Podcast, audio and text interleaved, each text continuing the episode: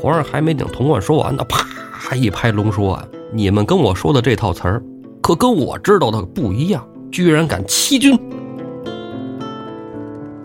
宋江老占卜，占卜好几回了，说这宋江怎么那么好占卜啊？哎，不是宋江好占卜，是古人呢都好占卜。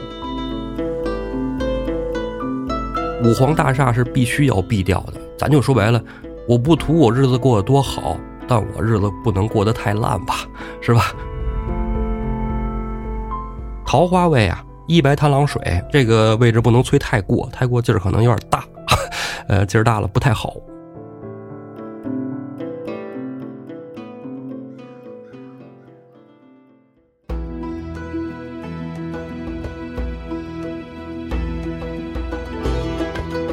胡说历史，笑谈有道，欢迎您收听由后端组为您带来的《胡说有道》。喜欢收听我们栏目的朋友，可以在公众号里搜索“后端组”来关注我们，里面有小编的微信，您可以让小编拉您进我们的微信群，与我们聊天互动。大家好，我是主播道爷。这期节目啊，还是我自己一人说。哎，本来计划呀是跟老安一块儿，但是这因为工作原因啊，最近有一定的要求，这咱得支持国家工作是吧？哎，也包括胡子儿。这一下子一别多日啊啊，好久没见他了，一个来月吧啊，一个来月。其实之前您听那几期节目啊，我自己录，我都是在一个月以前，哎，两周的时间内，呱呱呱，一个人哎，自个儿都给录完了。我也一个来月没录节目了，这嘴皮子呀就有点生性啊，大家听着别介意。前几期呀说的有点像评书，哎，咱们脱离了播客这种感觉了，我自己也觉着了。哎，但是呢，怎么说呢？小时候吧，也有一个说书梦，啊，虽说小时候结巴，但是谁没有个梦想呢？对不对？这一说就是初中时候了。哎，初中那会儿，中午放学回来，回家赶紧吃饭啊！吃饭的时候，十二点半打开收音机，八十七点六讲评书啊。评书之后，空中笑林，听完相声再上学走啊。那会儿每天都是这样。天天中午啊，听那些评书大家们讲各种故事，哎，听着真好啊！那会儿觉得，哎呀，这我要是能说说多好啊！正好，哎，这月是吧？胡子也不在啊，我就自己过了一把说书瘾。咱不敢跟评书大家们比啊，咱也比不了，毕竟咱也没学过，能给故事讲出来就算是不错了啊！这个朋友们听着也都多包含着听啊，水平就这样，尽力了啊！如果计划不出意外，哎，下周我跟胡子就能一起录节目了，啊，这个下周啊，我们已经有小计划了啊，计划讲点不一样的，让大家听着嗨的啊，讲点有分量的内容啊。但是不知道他这个下周能不能呃准时归位啊，这个也不好说，哎，看单位要求啊，大家也都多谅解。如果下期不行。呃，怎么着我也拉上老安，哎，把这一期录了。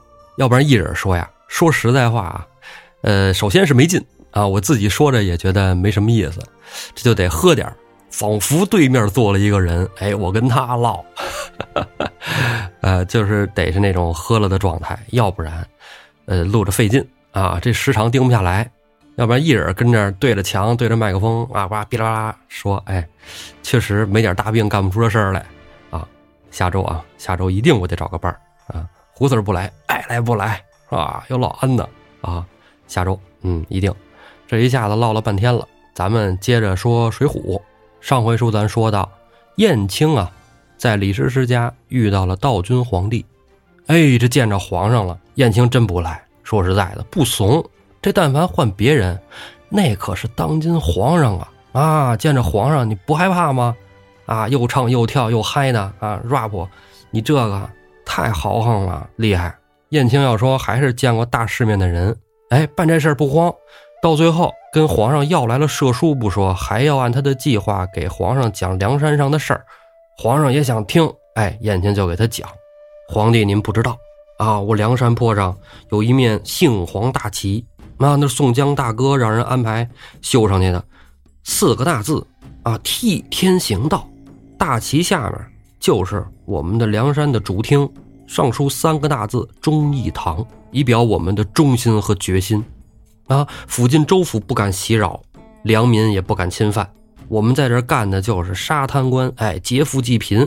这样的助人为乐的好事啊，一心里啊只是念着早早能被朝廷招安，为国家出力。皇上一听啊，是啊，我也听说招安这事儿了，我还特意安排了，安排两回招安呢。你们要是有心招安，怎么不从了呢？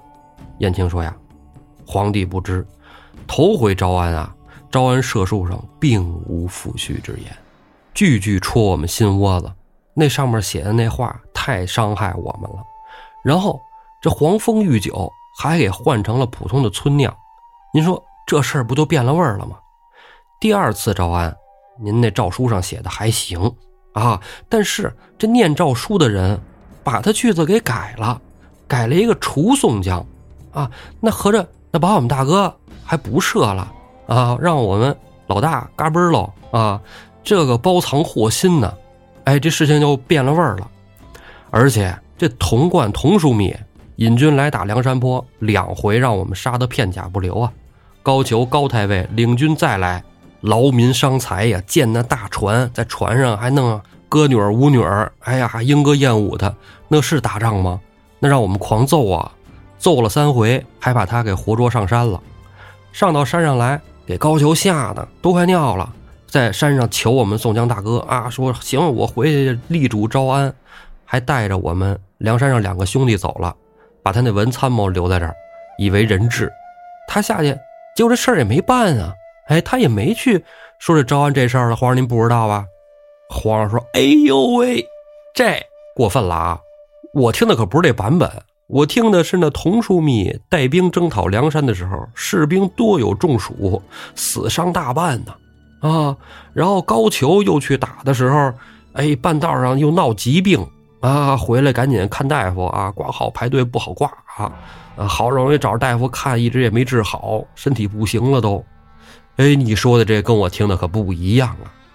这时候李师师就把话茬接过来了：“陛下圣明。”您身居九重，却被这奸佞之人闭塞了贤路，哎，如之奈何呀？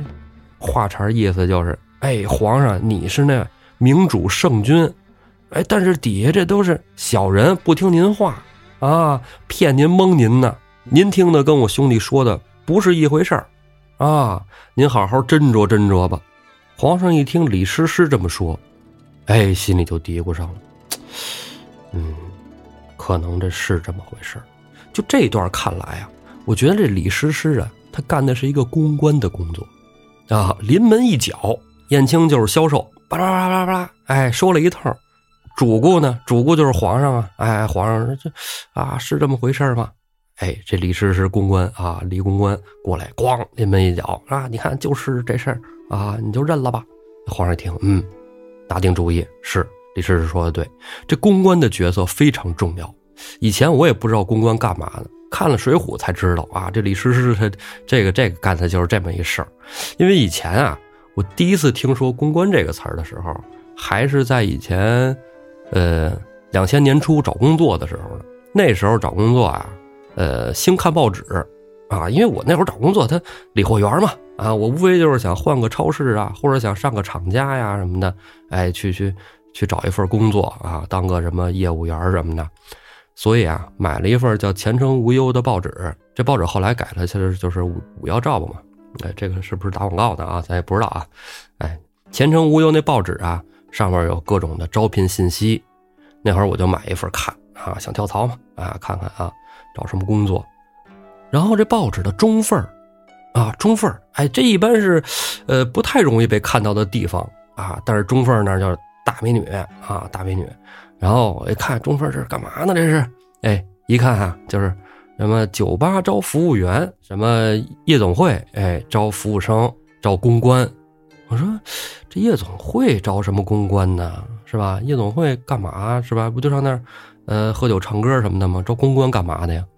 哎，这后来知道那是谈事儿的地儿啊，这好多大事可能都得那地儿谈出来，咱也不知道为什么。啊，就得需要这公关给他临门一脚啊，找个李师师这样的。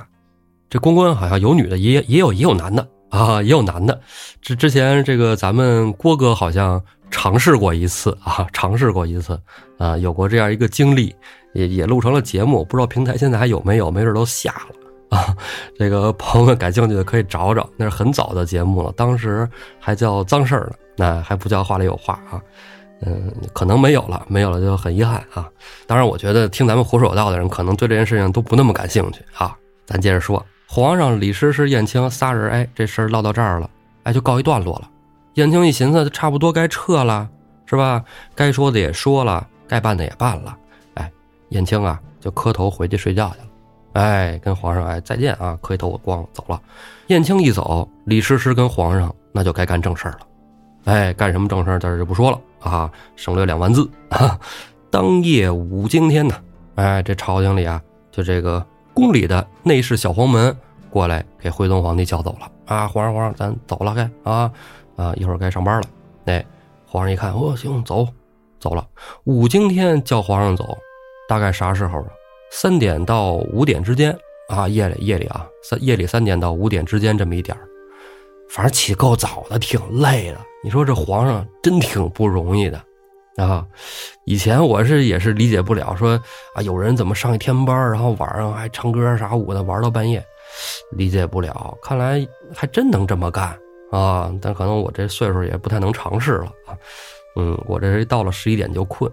为什么到十一点就困呢？哎，这到十一点就到子时了。哎，说是几更天呢？啊，子时几更天？子时是三更天。哎，丑时是二更天，这几更几更，咱都说实话叫顺口了。其实啊，这应该叫更啊，打更啊，打更一更天、二更天、三更天、四更天、五更天啊，不念经。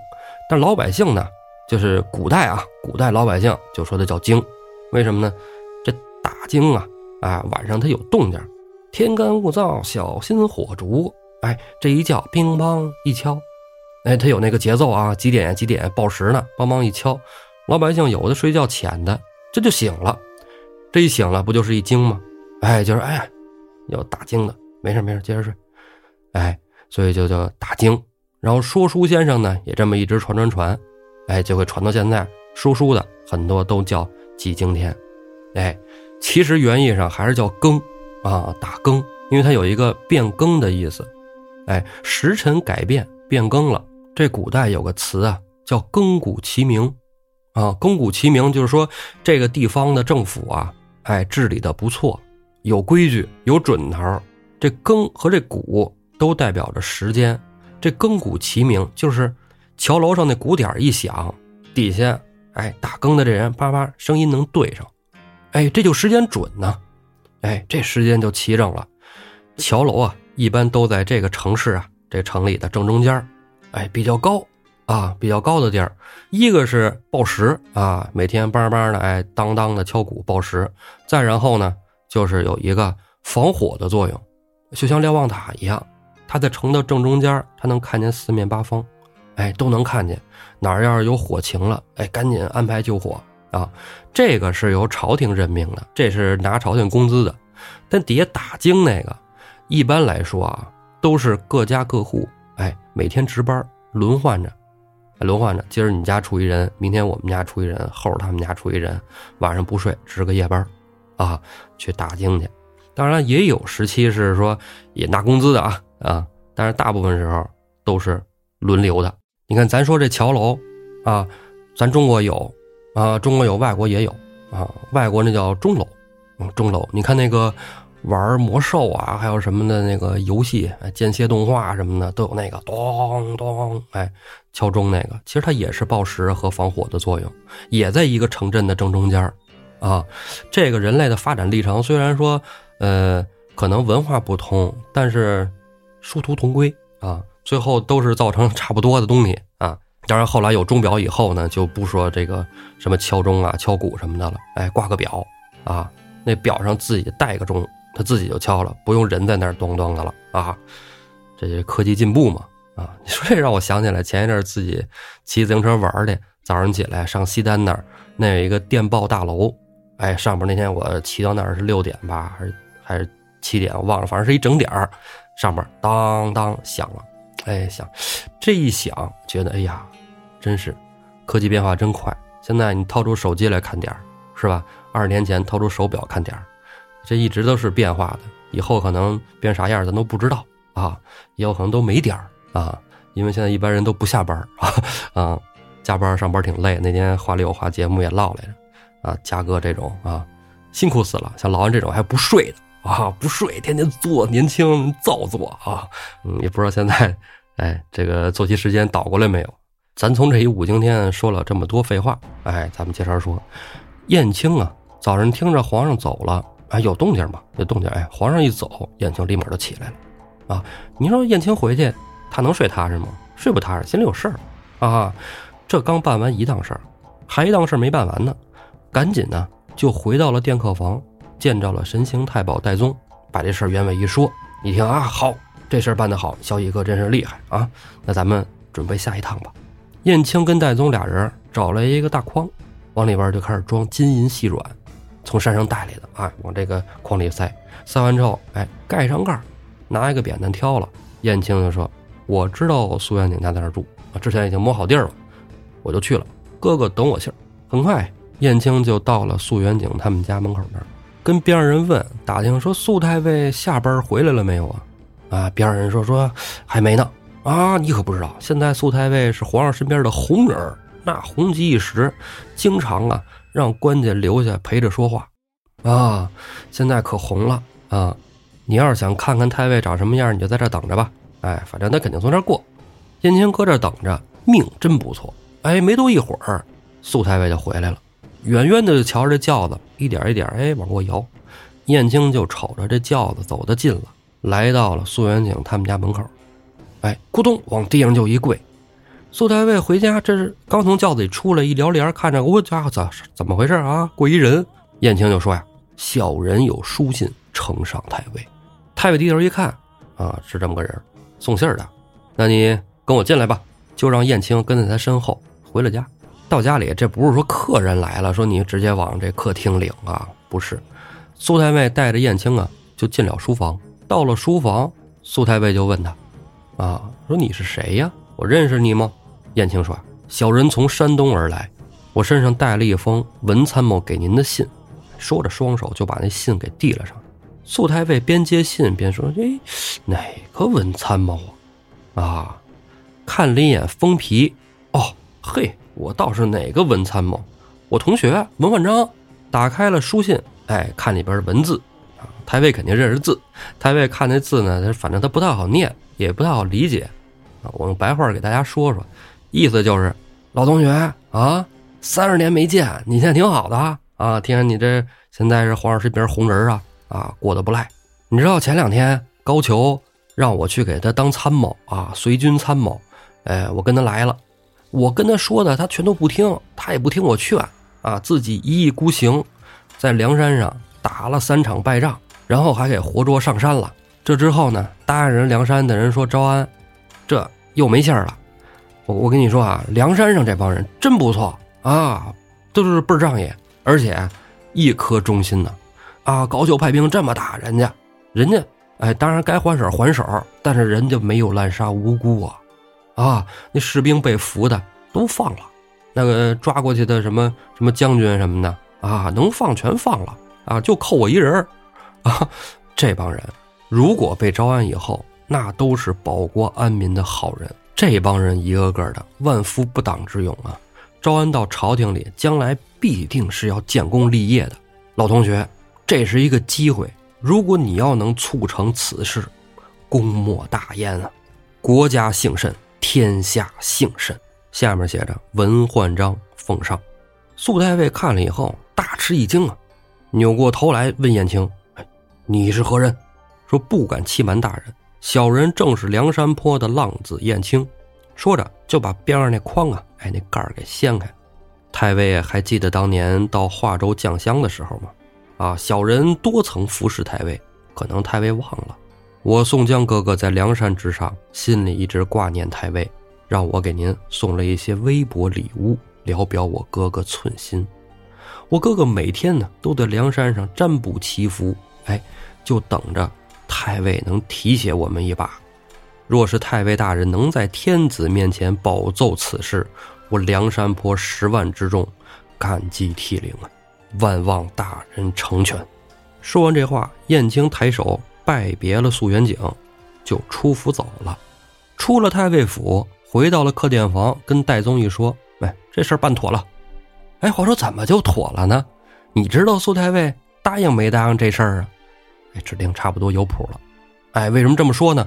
要是说这事儿没谱，苏太尉要是既不想帮梁山，也不想得罪梁山，那就让燕青把东西带走了，这礼我不收。啊，要是说我既不想帮梁山，我还想借着梁山，哎，还能拿一个人怎么着的啊？我就叫下人把燕青给逮了。素元景都没这么干。燕青好不蔫的从府里出来，就说明太尉那心里也有计较，所以跟戴宗啊就说这事儿办完了，办妥了。申兴太保听了高兴啊，说兄弟办事真是靠谱。那咱们最后一件事儿啊，最后一件事这两件大事办完了。还有俩人，咱得把那俩人给救回来。咱之前说那铁轿子月和，还有圣手书生萧让，让太尉高俅给带到了京城。本来是陪着高俅来办这招安的事儿，结果呀是让高俅给软禁起来了。燕青跟戴宗一商量，哎，这事儿得这么办。第二天一早，燕青、戴宗俩人来到了高俅太尉府门口的一个茶棚，在这茶棚里啊，俩人就点上茶，哎，在这喝着。就等着府里有人出来，这个时候就见府里啊出来一个年轻的虞后，燕青走上前去抱拳拱手。这虞后一扭头，哎，你谁呀？燕青净干这事儿啊，不认识人家，先鞠躬啊，先鞠躬抱拳拱手施礼。燕青说呀，请干办到茶肆中说话。虞后一看，哦，行，走吧。为什么这虞后能这么胆大的就走呢？燕青跟戴宗俩人一块出门的时候。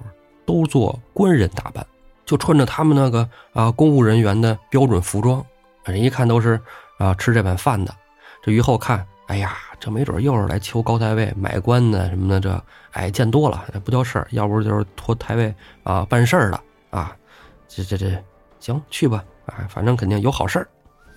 这于后啊跟着燕青就来到了这个茶棚里边，燕青伸手指了一下戴宗，跟这于后说呀。实不相瞒，我这位哥哥有一个兄弟被太尉给带到府里了。您前一阵是不是从梁山上来了两个人，跟着太尉来到这府里？其中有一个叫月和的，那是我哥哥的弟弟。啊，你看能不能把他给叫出来，我们见一面，就说几句话。那于后一听吓一跳，嚯，哎呦，你俩胆儿可真大！这什么地儿啊？什么勾当啊？干这个？掉脑袋的，我帮不了你们。神行太保戴宗把手往袖子里一伸，掏出一锭大银子，往桌上一拍，啪，对着于后说：“呀，兄弟，你只引那月和与我相见一面啊！我们不出衙门，不带他走，我们就跟他说两句话，啊，这锭银子就是你的了。”那于后一见着这银子，哎呀，这个不小啊！这眼瞅着也得啊。这个不说上百两也得差不多了，哎，这这事儿干的锅说行，你们俩跟这等着，啊，这个月和呀在后边后花园待着呢，我给你把他叫出来，到时候你们说完话赶紧就走，哎，这人可不能交给你们，但这银子得交给我啊，搞清楚弄明白，OK。神行太保说：“是这个自然，啊，不在话下。”于侯起身入府，啊，很快没多一会儿。就把月和给叫到了这个太尉府门旁的一个耳房，耳房就相当于什么呢？就是当做传达室吧，收快递的地儿啊，快递柜 啊，啊把月和存到了快递柜里。然后这于后过来到这个茶肆里，跟戴宗说：“哎，人我给你叫来了啊，这是取件码啊，那个银子呢？”燕青从袖子里把那银子掏出来，递到这于后手里，说：“行，嗯。”于后领着燕青啊，就来到了这个耳房。啊！输入取件码，取出月河。啊！于后说：“你们有话赶紧说，我在外边等着，快点啊！”月河一见着燕青，哎呦，吃了一惊，说：“兄弟，你怎么来这儿？”燕青压低了声音说：“哎，哥哥，稍安勿躁，我跟戴宗哥哥救你们出去。”月河说：“咦，不好弄，不好弄，我们现在在后花园，那墙老高了啊！你你也知道是吧？我跟老肖，我们俩这身手，呃，上不去。” 墙是翻不出去，这门口多少道护卫呢？啊，出不来。燕青说：“你那个靠着墙边附近有大树吗？”月和说：“大树倒是有，啊，大树倒是有。好，那你就到离着墙边最近的大树边上，等着。夜里的时候啊，我到时候给你扔两根绳子进去，你把绳子往树上一捆，我们在外边拉紧喽，你顺着绳子跟老肖俩人就出来。月和一听，哎，行，哎，这招可以。俩人约定了以四更天为期，月和就回去了。燕青呢，跟着戴宗，俩人就买绳子去。哎，赶紧买绳子，别让约好了时候绳子忘买了，啊，去了白搭。一切准备停当，就等着夜里了。等到天蒙蒙黑的时候，还蒙蒙亮、蒙蒙黑的时候，哎，俩人就找那个太尉府边上那城墙啊，看哪儿树多，哎，花儿多，那就是后花园。哎，找那个离着墙边最近的大树，啊，从外边能看见呢。哎，找着了，差不多就是这地儿。行，俩人就在这附近猫着了。等到夜里四更天的时候啊，一点到三点之间嘛，哎，人睡得最熟啊，那时候睡得最瓷实。燕青、戴宗就拿着绳子摸到了墙边，咳嗽了这么两声里面的月和萧让听见了，月和也咳嗽了两声你看，QQ 好友上线了啊！俩人一对上号，得把绳子往里入一扔。月河那边接住了绳子，往树上一捆，没东西爬墙费劲，这有家伙了。俩人就从太尉府里逃出升天。兄弟四个不敢耽搁，来到了客店房，哎，结算了酒饭钱，带好了东西，早上城门一开，就奔梁山坡而来。这几个人离开京城，京城里的人，哎，还有事儿呢，热闹。李师师啊，哎，还等着燕青回来呢。哎呀，说我这弟弟怎么也不回来了，是吧？一块儿弹琴呐，唱歌啊，啊，一起嗨呀，造起来。嗯，造不了了啊，燕青走了。李师师怎么思念燕青？这儿放下不说，咱说另外一个造的啊，皇上造。这一日啊，天子驾坐文德殿，底下百官山呼万岁已毕，皇帝就叫童贯、童枢密说：“你出来。”童贯、童枢密出班站立，皇上就问他，说：“你去年统领十万大军征讨梁山坡，胜败如何？”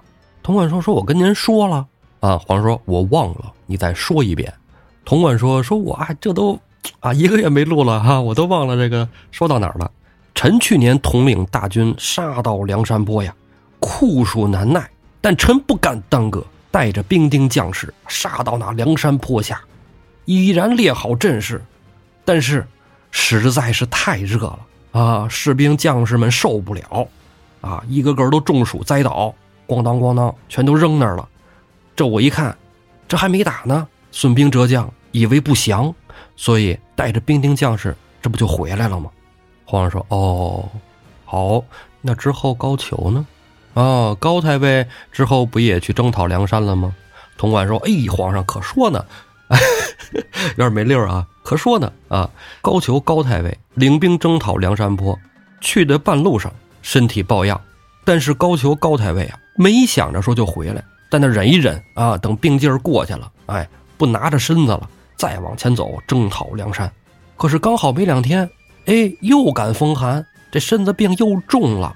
半路上说再等等啊，再好了咱们再去征讨梁山啊。可是到了都没到梁山跟前儿，这身体就不行了。哎，这不就哎后来又领兵退回来了吗？啊，回来之后你看他这一直在府里啊，也上不了班啊，打不了卡。这现在你看，哎呀，身体也完了。这都是为国家呀，哎呀，不容易啊。皇上你得体谅我们。皇上还没等童贯说完呢，啪一拍龙说：“放屁！你们跟我说的这套词儿，可跟我知道的不一样。我告诉你，真相只有一个啊！我给你讲讲，你童贯两打梁山坡，两次吃了败仗，落荒而逃，逃回了京城。高俅带兵又去招兵买马，祭草屯粮，那玩意儿他花了多少钱呢？啊，那孙子啊，那都是我栽花种草的钱啊！你看他都给花了。”然后建船啊，造大船，弄得歌女舞女在船上唱歌跳舞，之后让人梁山活捉上山，留下了那文焕章为质，啊，他自己倒是回来了，假装得病，不敢上朝，不敢见我，啊，你们这编的瞎话，居然敢欺君！潼关一听，咵嚓就给皇上又跪下，咣咣咣咣咣，磕头如击刀碎。皇上这时候气性大了，看着潼关就眼晕。但是这是在朝堂上，百官都在这儿，这都是之前他提拔的人呢。再说狠了，那是抽自己的脸。哎，就跟潼关说：“滚，滚了下去。潼关赶紧跪爬了几步，哎，退了回去。皇上叹了口气，哎，何人提朕分忧？去那梁山坡招安那一票义士。这时候，在文官队伍里出来一位老臣，老臣素远景，愿往替陛下分忧。皇上一看，哇，好啊，还是得指着这个。你看，我前两天跟我聊的不错啊，这哥们写字也好啊。行，这事你办得。啊！你持寡人御笔丹书，亲去招安，这事交给你办。今儿皇上气儿大，呃，别的大臣有事儿也不敢说了，今儿就办这一件事儿吧。这朝堂里啊，就忙活开了。皇上那边写诏书，这边皇上还让准备点东西，说你看这梁山是吧？你招安人家，你不给人带点东西是吧？哎，带点什么呢？打造了金牌三十六面，银牌七十二面。红锦三十六匹，绿锦七十二匹，黄蜂御酒一百零八坛，让交给肃太尉，让太尉拿着这些东西去招安。皇帝又给了肃太尉一面金字的招安玉旗，啊，让带着，说你这旗子带着啊，啊，大老远瞅见招安梁山泊啊。肃太尉拜辞了皇上，带着这一大堆东西，也不是说特多吧，反正也不少，拉了几车，奔着梁山泊而来。肃太尉出了汴梁。奔冀州而来，哎，这一路时间挺长，咱这不说，咱说一什么呢？那哥四个不是回梁山了吗？回梁山以后见到了宋江大哥，宋江一看，哎呀，这小乙哥办事是靠谱啊，这人也救回来了，东西都送出去了啊，东西送出去了，那什么效果呀？是吧？燕青就说啊，说这个都不错啊，我皇上我都亲自见着了，跟皇上也说了啊，就高俅那事儿啊，都说了，确实撒谎来着啊，不是东西。那个苏太尉苏元景我也见着了啊，苏太尉人不错啊，东西也都收下了，估计这事儿也也也办得过啊，没问题。说着呀，燕京从怀里掏出了那封招安赦书啊，就是那个给他自个儿写那招安赦书，递给了宋江看。这这这肯定不是显摆啊，这要说显摆，那那那就那什么，哎，那个大哥你看，哎。皇上赦我了啊，就赦了我一人嘿，怎么着？哎，没赦你吧？燕燕青这么干，估计可能早就死了。哎，燕青不是那人。燕青呢，把这递给宋江。宋江一看，既然能赦你，我梁山兄弟一定都没问题啊！太好了，太好了，赶紧收好啊，装好这个。吴用在边上也高兴啊。吴用说呀：“此回必有佳音呢。”宋江那边高兴，早就手舞足蹈了，已经啊。这个葫芦开众人。啊，奔着玄女宫就来了。这不是宋江环道村得了那三卷天书啊，供到了这个玄女宫嘛？啊，嗯，新盖的这么一个宫啊。来到这个玄女宫里啊，遥空祷告，又卜了一卦，哎，卜了一个上上大吉之兆。宋江心里十分高兴，哎呀，此事必成。其实宋江不用占卜啊，咱大家都知道此事必成啊。这书说到这儿了，就是呃，差不多啊。这个梁山也快被招安了，啊，下趟等着胡四来了一块儿说招安的事儿。但是现在我觉得，嗯，还有点时间，哎，咱们延伸着唠点别的。咱们先不说水浒了，咱说说这个宋江他占卜，啊，宋江老占卜，占卜好几回了。说这宋江怎么那么好占卜啊？哎，不是宋江好占卜，是古人呢都好占卜，啊，为什么这么说呢？这古代人啊，咱之前提过很多次了，有那么一个自然崇拜，啊，崇拜自然，这个万物生发，人在万物中，是不是都是一样的？哎，天地人，人在天地间，天上下雨，这雨到了地上，哎，滋养了大地，地上又长出了五谷，人吃五谷才能活着。说到底，对于人来说呀，活着是一切的前提，所以人在敬天。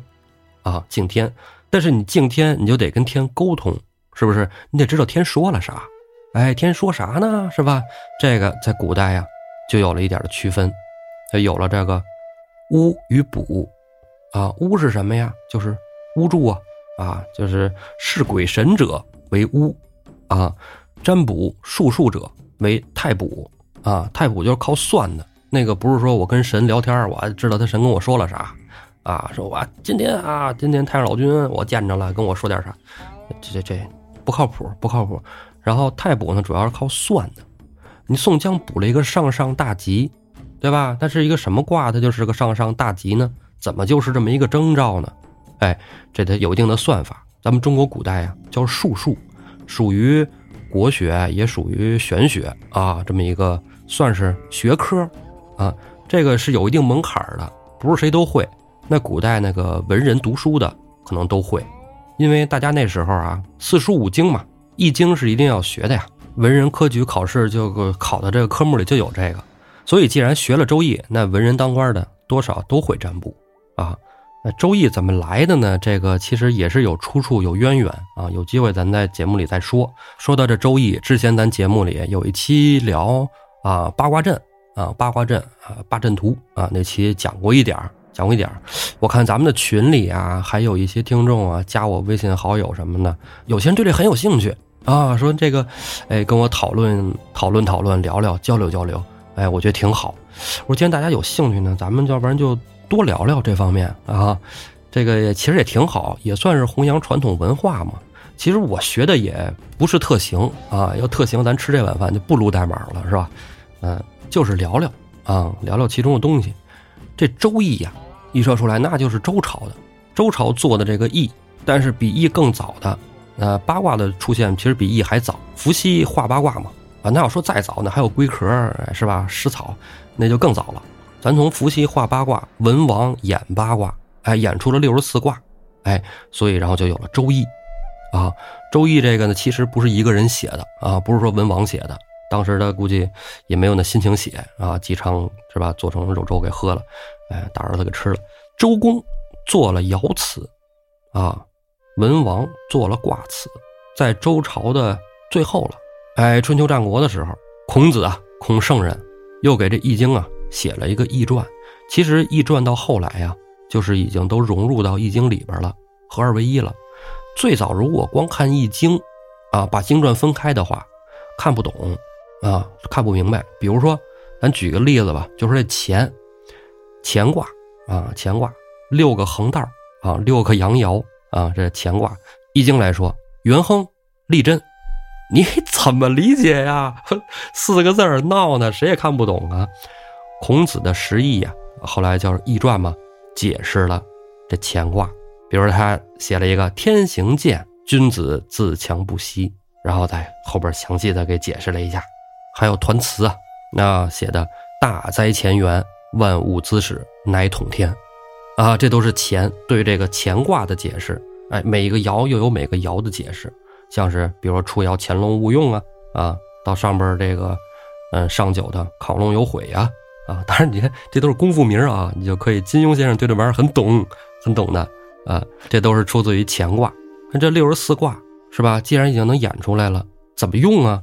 嗯，咱现在都知道说摇铜钱儿啊，铜钱儿拿三枚铜钱儿摇六次啊，大演示法，哎，看阴阳卦象。这三个铜钱儿，比如说摇第一次吧，摇第一次，哎，出来一个背，那这就是一个阳爻啊，画一个横道，哎，摇出了两个背面。啊，第二次摇了两个背面，那就是一个阴爻，两个道如果摇了三个都是背面，那就是一个阳动爻。啊，摇了三个没有背面，啊，零背都是正面啊，那这个就是一个阴动爻。啊，就这样啊，摇六次，所以说画六个道这样就出来了这个一个卦象。通过这个卦象呢，再去解释分析它，来看每一个爻，然后给每一个爻加一些属性。什么呢？哎，这个基本就是一个六爻的算法，啊，但是具体过程很复杂，在咱这儿一个音频平台，咱也讲不太清楚啊，也说不太明白，咱就说说它这一个大概啊。六爻还是相对复杂一些的，哎，它经历了很长的时间演变。比如说在汉朝的时候，哎，有一个特别著名的易学家呀，叫经房，他后来在朝里都当了大官了。经房这个人啊，后来啊，他又做了一个经房八宫。哎，巡视问功这么一个口诀，然后给每一个每一个爻做纳支。后来包括纳甲、纳音，其实好像都是出自经房之手啊。他现在这个还有传人的这一门叫经世易学啊。而且经房这个人啊，他还做了一个乐器，挺神的，做了一个乐器，十三弦的一个，这个东西叫准啊，十三根弦调这准，这准是干嘛呢？是古代一个调音的乐器。它它不是说弹奏的，它是给乐器调音用的。就是古代这乐班子，啊，得有一个音准呢，现在都有调音器，哆来咪发嗦拉西哆，是吧？一开开，大家把音都调正了。但古代那个乐团那么多种乐器，怎么合到一块儿去呀？对吧？哎，就通过这个准来调，这准就是经房发明的。每个朝代有每个朝代的易学家，最大的发展变化在古代来说，我觉得还是说宋朝，因为宋朝啊，把这个特别复杂的这个呃计算方法给变得简单了一些。当时出了一个名家啊，叫邵雍，之前咱节目里提过，我忘了是哪期了，提过邵雍、邵康节这么一个人啊，他也是一个著名的易学家呀，在这个六十四卦的基础上。衍生了一种通过这个类象化卦的方法啊，类象就涵盖东西特别多啊。现在比如说流行的啊，有通过数字的，有通过写字的啊，有通过声音的，通过颜色，各种类象都可以幻化成卦，画成卦之后就可以算。他的这套方法呀，叫梅花易数啊，大家可能很多人都听说过梅花易数，也叫梅花心意。这个方法不是。用说画到纸上什么的，要是老手或者说熟的，在心里就可以起卦，心里就可以算。刚才说的这六爻还有梅花啊，这俩呀属于是民间比较常见的啊，它还有很多的就是变种分类啊，非常多，各门各派的都不太一样啊，咱这不赘述。民间以外的，那咱要说宫廷里的，那是不是就厉害了？那你给皇家算的，给皇上是吧？那都是，哎，算大事儿的，那这个。厉害，咱节目里之前很早很早很早以前啊，也讲过，像讲过一个，比如说，例如说奇门遁甲，哎，说这个玄女娘娘那个三卷天书嘛，是吧？咱讲了一下奇门遁甲，奇门遁甲呀，属于三式之一，啊，太卜三式，有的也这么说啊，太卜三式啊，这三式啊，奇门遁甲是最简单的那个，啊，你再说奇门遁甲真的特难啊。其实我就有机缘巧合能学这东西，但是我后来放弃了。要背的东西特别多，算的方法也特别的复杂，然后跟我学的也都出入比较大。因为这个不是一门容易串啊，所以我现在还没有过深的去接触它啊。那以后可能会有涉猎啊。奇门遁甲呀，主要是被称作这个帝王之术啊，它属于帝啊。这三世啊，天地人，这属于帝啊。奇门遁甲这个帝呀，是。帝王之术是皇帝的帝，但它属于三才里的大帝的帝。为什么说是帝呢？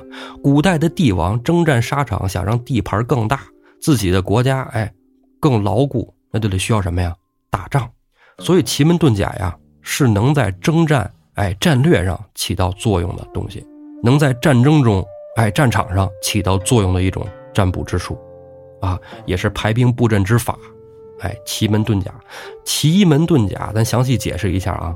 这奇门遁甲四个字什么意思？奇就是三奇，任何的占卜方式里都有一个天干地支，这是必须要会的啊，必修课啊。十天干，哎，十天干里边的就有三个是这三奇，乙丙丁是三奇，这门呢就是八门，修生伤度景死经开，之前咱说了很多回了哈。八卦阵时好像也说过啊，啊，修生伤度景死经开八门，这是七门。遁什么呀？遁是隐藏，隐藏什么呀？甲，哎，隐藏掉了甲，这甲就是六甲，就是甲子、甲寅、甲辰、甲午、甲申、甲戌，六甲，把这六个甲给隐了。因为奇门遁甲里还有一个六仪的概念，六仪呢就是戊己庚辛壬癸。哎，你看啊，这个三奇加上六仪，十天干里边少了一个甲。哎，它隐藏的遁的那个就是第一个的甲，哎，奇门遁甲这么来的。奇门遁甲在算的时候啊，排盘的时候啊，需要分成阳遁局和阴遁局，啊，奇门遁甲现在都说传的就是阳遁九局，阴遁九局，哎，凑一块十八局。但是怎么用呢？阳遁局是从冬至开始日子，比如你从冬至开始算啊，呃，今天是冬至啊，我那好，我今天就开始得用。阳遁局算了，算到什么时候呢？算到夏至的前一天，夏至开始又得用阴遁局算，啊，这阳遁阴遁要分开的。咱之前老提啊，说过啊，夏至一阴生，冬至一阳生，所以说一阳生了，那就开始是阳，一阴生一阳生啊，在卦象上都是能体现出来的。就比如说吧，哎，上面是一个坤卦，下面是一个震卦，这样组成一个地雷复，那就是一阳生。因为下边是一个阳爻，上面五根阴爻，一阳生，一阴生呢，那就是反过来是一个天风姤。这一说起来就话长了，这咱就是啊一笔带过吧啊。奇门遁甲就说这么多。三势里这是地啊，三势里咱再说那人，人是什么呀？大六人啊，这好多人也都听说过，而且说会这大六人的，我真是说啊，打心坎里佩服。大六人是我认为比较难的，可以说是最难的之一了啊。这个大六人，反正嗯听着就唬人。为什么这么说呢？因为它也叫认白头，说这个呃入门特难，然后等到会了以后，那太神奇了。说这个是占卜之王啊，占卜之王。说你问什么事儿，哎，你你想看点什么，哎，大六人厉害死了。哎，这是天地人三世中的人啊。这里边啊，你刚才咱咱们说奇门遁甲是按照九星排布，它要分作九个宫，这个阴阳又分十八局。这大六人啊，直接就给你十二宫。啊，要了亲命了，十二宫，然后呢，里边又对应着二十八星宿，阴阳六对，我太难了，这东西我真是没有信心去学它啊，是一点没敢沾过啊，一点没敢沾。这三世里最厉害的，就要说到是太乙神术了啊。这太乙神术啊，它是天，哎，为什么说这是天呢？这是正经八百在皇宫里给皇上看天下运数，哎，也叫天命之术。他把整个啊，就是天下，咱们中国古代啊，就认为这个咱们中国的版图就是天下嘛啊，把天下分作九宫，哎，九宫里摆三十六局，去算天下大事。比如说哪个地儿某个州啊要出一个圣人啊，赶紧这地儿赶紧灭了他去。然后哪个地儿呢会出流言，哎，这地儿得得加紧点防备啊。哪个地方边关哎有袭扰，有人侵犯我国领土，那不成干他，对吧？哎，咱得提前做好准备。算的是整个天下的命数，哎，要这太乙神术厉害。古代还有那么一说啊，说要是寻常人，你要学了太乙神术，那都是杀头的啊，这个神了。那反正这是我是想都没敢想过的。那 奇门遁甲和大六人我还是想过的，太乙神术我都不敢想，哦，我怕被杀头。说这个皇帝宫廷里信这玩意儿真信。啊，真是信，各个朝代都信这个啊。现在信不信？哎，哎，不说了。嗯，古代皇帝啊，都特别信这个。啊，你说这个徽宗皇帝太信了，信死了都。一开始徽宗皇帝儿子少啊，没儿子着急啊，说我这个得谁能是吧？这得得多子多孙嘛啊，我得个继承我的这个江山啊，我得有儿子。哎。说不就有一个这个术士哎，给他看了，说你得在这个东北边啊，嗯，弄个山，弄个山。徽宗一看，哇，这好啊，盖个园林，就那艮岳嘛啊，之前说很多次艮岳啊，哎，但是你别说，盖完艮岳以后，徽宗皇帝那儿子夸夸出啊，咣咣生啊，要么说这术士他可能还真有点那本事啊，跟皇上说还真没错，但是呢，徽宗皇帝呢，把这国家后来给耗费太狠了啊。这个本来是说弄一假山啊，弄一山就行，啊，你堆点土就成。谁想到啊，把全国各地的珍禽猛兽、太湖石全给挖出来了，弄这儿来啊！你这花钱花太多了啊！像我们后端组吧，我们后端组在这个北京嘛，北京这个在以前的时候是元大都嘛，金中都跟元大都还是有点区别的。金中都啊，在北京的现在北京城的西南方向啊，元大都。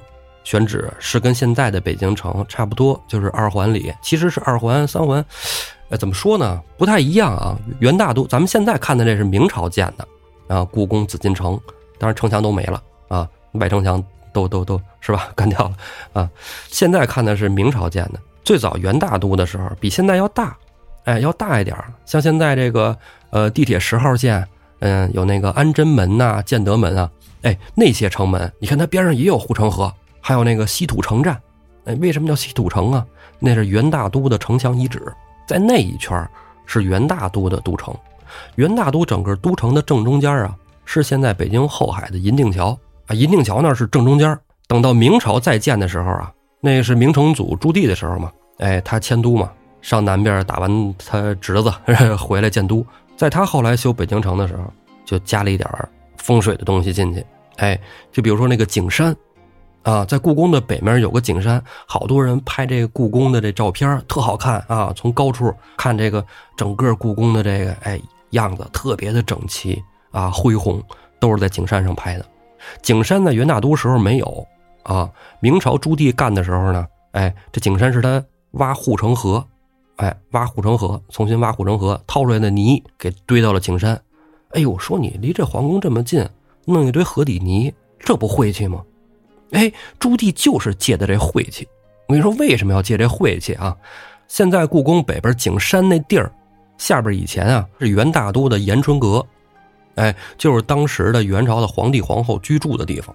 明成祖朱棣哎，跟风水先生一看啊，说这个得把这河底泥都挖出来，把这个延春阁给推了，整个全都推了，把这河底泥都给它堆上，哎，这样压制住了元朝的气。嗯，因为那时候元朝还有好多部落都已经往北逃了嘛，什么鞑靼呀什么的，就是那时候还在打仗啊。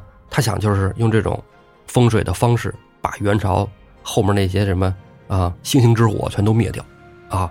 确实，哎也成功了啊。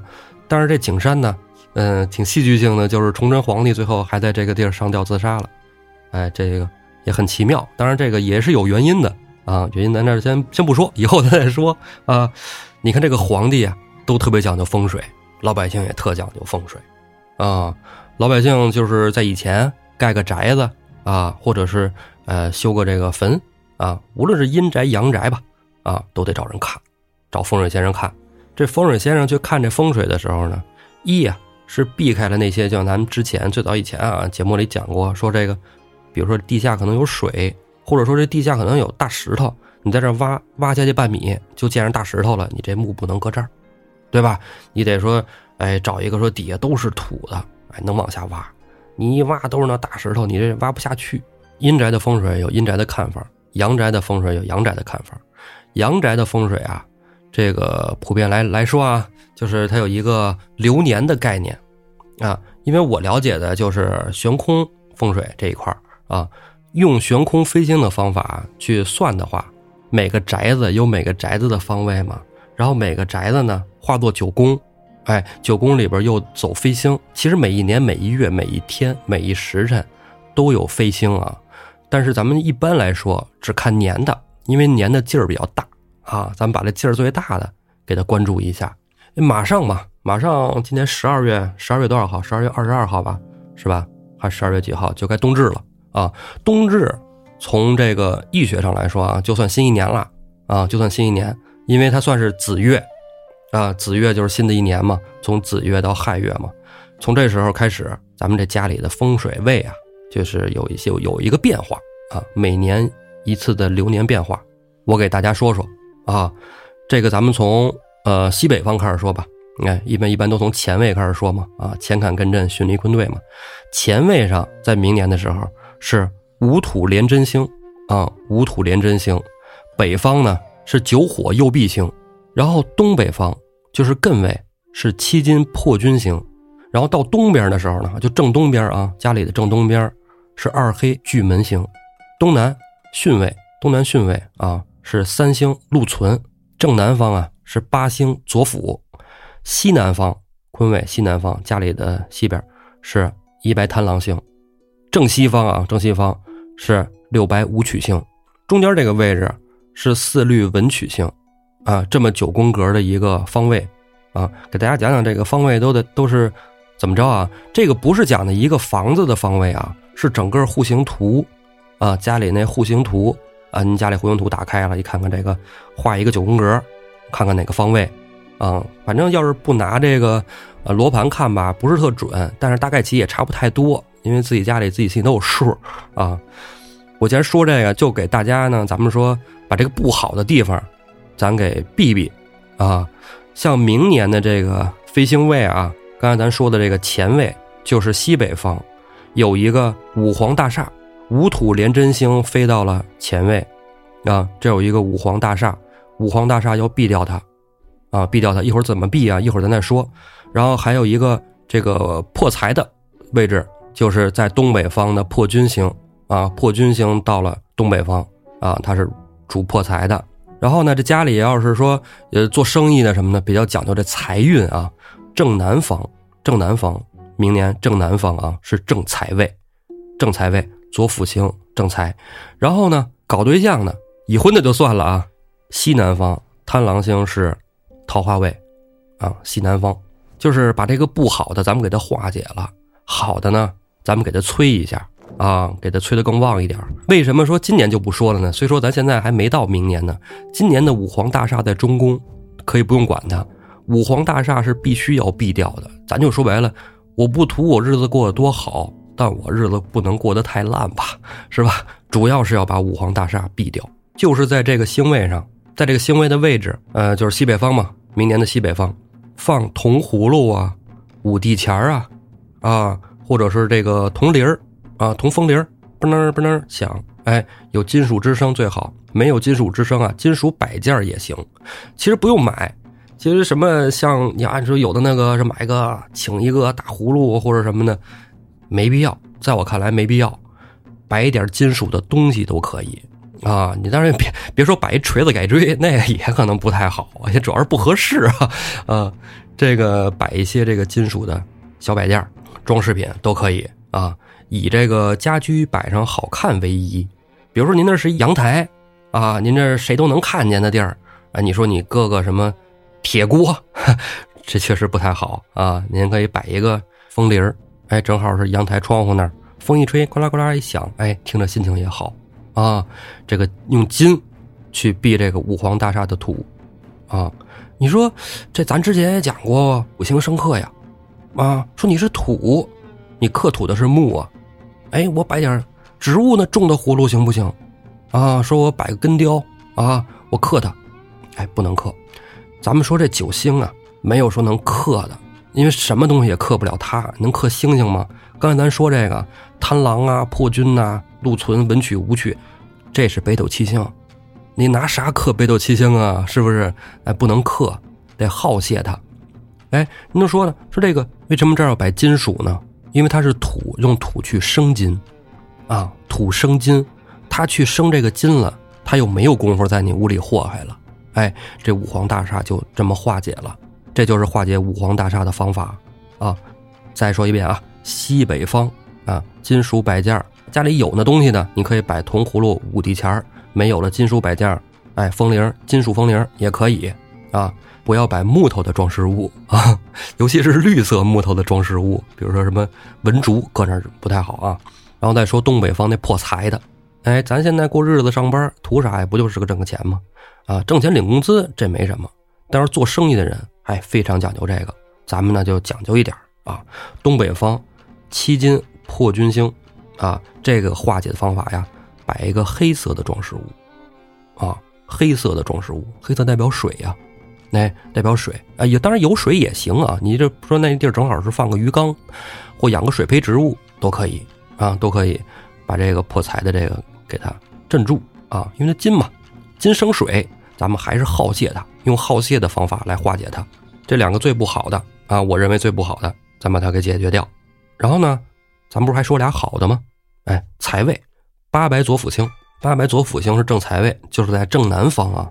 家里户型图正南方啊，属土。这个时候呢，咱们就应该就是要么就跟他一样摆这个黄色的装饰物。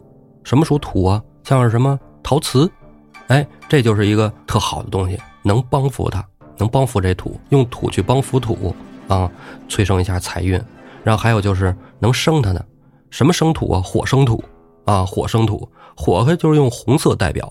当然要最好的，家里要是说，呃，有的，比如说可以摆一个朱砂的摆件放在那儿就特别好，啊，要是这个红色的又是朱砂的摆在这正财位，挺好，挺不错啊，催生这个正财位。然后西南方桃花位，桃花位啊，一白贪狼水，哎，属水，想催生它呀，就是刚才说的水培植物鱼缸就可以，你摆这个金属物件也可以啊，金生水嘛。啊，也能催这个桃花位，但是这个位置不能催太过，太过劲儿可能有点大，呃，劲儿大了不太好啊，劲儿大影响和谐。当然了，刚才说了这么四个方位啊，是明年的方位，每年都变啊。二四年有二四年的飞行位置啊，每年的飞的方法，但是得去算一下。嗯，怎么说呢？有人觉得，哎，我不信你这个，不信就不信，没关系。这个东西怎么说呢？老祖宗留下来的这玩意儿，多少好，多少不好的，大家心里都有数。啊，而且大部分风水这事儿，虽然说，呃，有人不信，但是信的人日子过都不错啊，至少不坏啊。其实怎么说呢，在我看来啊，就比如说这个催财运这事儿，我这么看。比如今年我基金呃股票，哎，我赔了两万，哎，但是我说我催财了，那我怎么赔两万呢？哎，你试试，如果你不催财，万一要赔了三万四万呢？对不对？你这么一想，哎，心里就平衡了啊。嗯，但是这玩意儿真有可能，真有可能。反正我在家里边布置了挺多的，也好多年了，好多年了，得有五六年吧。家里都有一点小布置啊，因为这东西，你说实话花不了几个钱儿啊，就是能让自己好点为啥不试试呢？啊，试试，反正日子过得还都凑合，说得过去啊。其实好多人说这东西是不是可以自己学学呀？可以学，这东西其实也不是说特别难啊。你想，我感觉我的编程我都自学能成了，这玩意儿，嗯，学也是没问题的啊。朋友们也可以试试，嗯，但是反正我没碰见身边朋友愿意跟我学这玩意儿的啊，极少。这东西怎么说呢？就像我不会换车机油一样。以前上班时候有一哥们跟我说：“说你开车一老爷们儿，不会给车换机油啊？”我说：“您那岁数行，说我们这岁数有几个会换的呀？车坏都不会修啊，能换个备胎就算不错了。”确实是。我开车，我未必要会修车，有专人会修，我也花了几个钱儿，哎，这挺好，把专业的事儿交给专业的人负责啊，自己还省心，挺好。愿意学学，愿意了解，可以多听我们节目，时不时 我这节目里就唠出点来，哎，大家一起可以聊聊啊，也可以什么加群呐，有有有兴趣的朋友，或者咱们可以一块探讨，一块学习啊，嗯，挺好的。传统文化我一直是很爱啊，我也希望他爱我。嗯，行吧，这期节目唠了这么多闲的啊，可能有人都觉得烦了，这半天也不说水浒，哎，咱们下回下期，哎，咱们接着说招安的事儿啊，呃，期待着胡四儿归来吧。好，谢谢朋友们收听，咱们下期再见。